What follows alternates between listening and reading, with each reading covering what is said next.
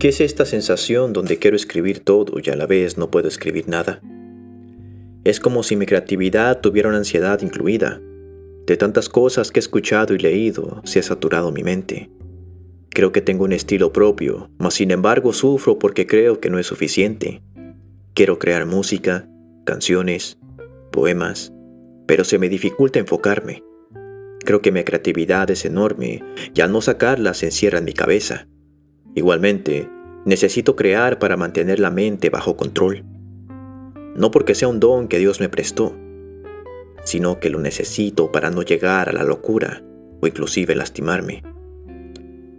Escribir por escribir es como si desechara parte del conocimiento y sabiduría acumulada durante cierto tiempo. A la misma vez, puedo ver el camino que he recorrido, al igual que puedo ver las diferentes destinaciones hacia donde voy. No es sencillo, ya que todo esto sucede paulatinamente. Es como si la mente tuviera una capacidad eterna de sostener pensamientos, pero sin poder deshacerse de ellos. Una de las formas que he descubierto para deshacerse de ellos es creando, y aún creando, solo logro desechar una pequeña fracción. Con escribir por escribir, pretendo hacer entender cómo se puede disminuir la ansiedad artística, un término que me inventé. Quiero aclarar que no soy psicólogo y no tengo estudio alguno sobre esta rama. Solo intento explicarlo de la mejor manera posible. En fin, continuemos. La ansiedad artística surge cuando se quiere crear y de tantas ideas acumuladas no se inicia ninguna. Si te decides por una, las otras ideas estarán batallando por la prioridad. Esto no cansa al cuerpo físicamente, pero mentalmente es agotador. Por consecuencia se da nacimiento a la frase, mejor lo hago en otro momento cuando esté motivado. Y a la larga, se genera esa inconformidad sobre pensar que nos estamos dedicando a algo para lo que no somos buenos. Y todo esto gracias a una mente saturada. Después de la pausa, les compartiré una leyenda hindú que me ayudó bastante a sobresalir esa crisis, que creo sufre todo artista en algún momento. La historia se llama Vaso lleno no suena.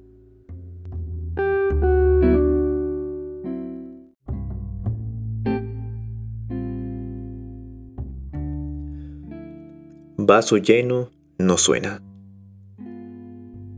Como era costumbre, el amo ofrecía enseñanzas a los monjes y a los aprendices del monasterio.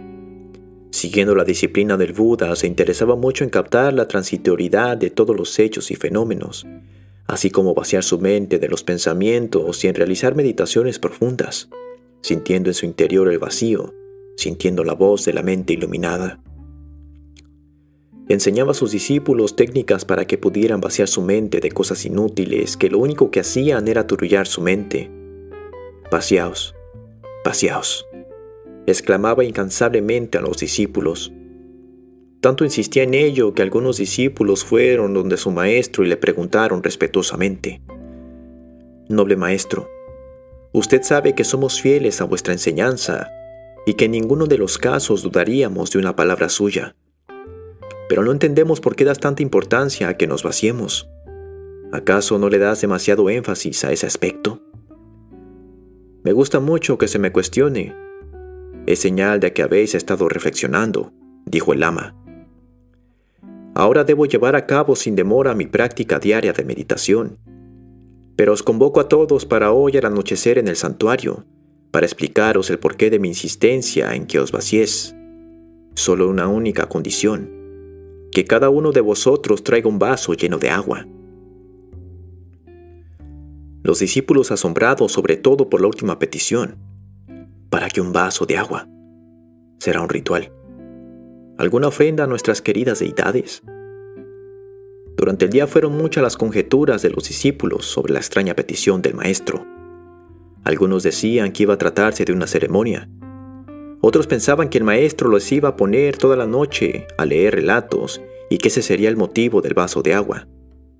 Otros muchos se encogían de hombros indicando no tener la menor idea del por qué.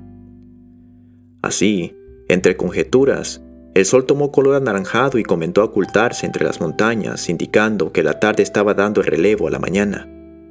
Los discípulos fieles al maestro se presentaron en el santuario, cada uno con su vaso lleno de agua, y ansiosos esperaron las palabras del maestro. Buenas tardes, comenzó el maestro con una sonrisa en la boca. Veo que todos habéis venido con vuestro vaso lleno de agua. Muy bien, así me gusta. Ahora vais a hacer algo muy simple. Por favor, golpear los vasos con un objeto. Quiero escuchar el sonido que vuestros vasos son capaces de emitir. Si a la mañana los discípulos quedaron atónitos con las palabras del maestro, ahora con su petición no daban crédito. Aún así, hicieron lo que el maestro pidió, y de aquellos vasos no soy yo más que un sonido sordo, muy lejos de lo que llamamos melodía. Fue algo muy grosero. Entonces el maestro volvió a decirles, Ahora, queridos discípulos, vaciar vuestros vasos y volver a golpearlos con el mismo objeto. Y los discípulos así lo hicieron. Del golpe sobre esos vasos brotó un sonido vivo, armonioso e intenso. Los monjes se miraron los unos a los otros y después miraron al lama en busca de sus palabras. El maestro les sonrió y les dijo, Vaso lleno no suena, mente saturada no brilla. Felices sueños. Los discípulos entendieron la enseñanza al momento y para siempre quedaron grabadas las palabras, vaso lleno no suena.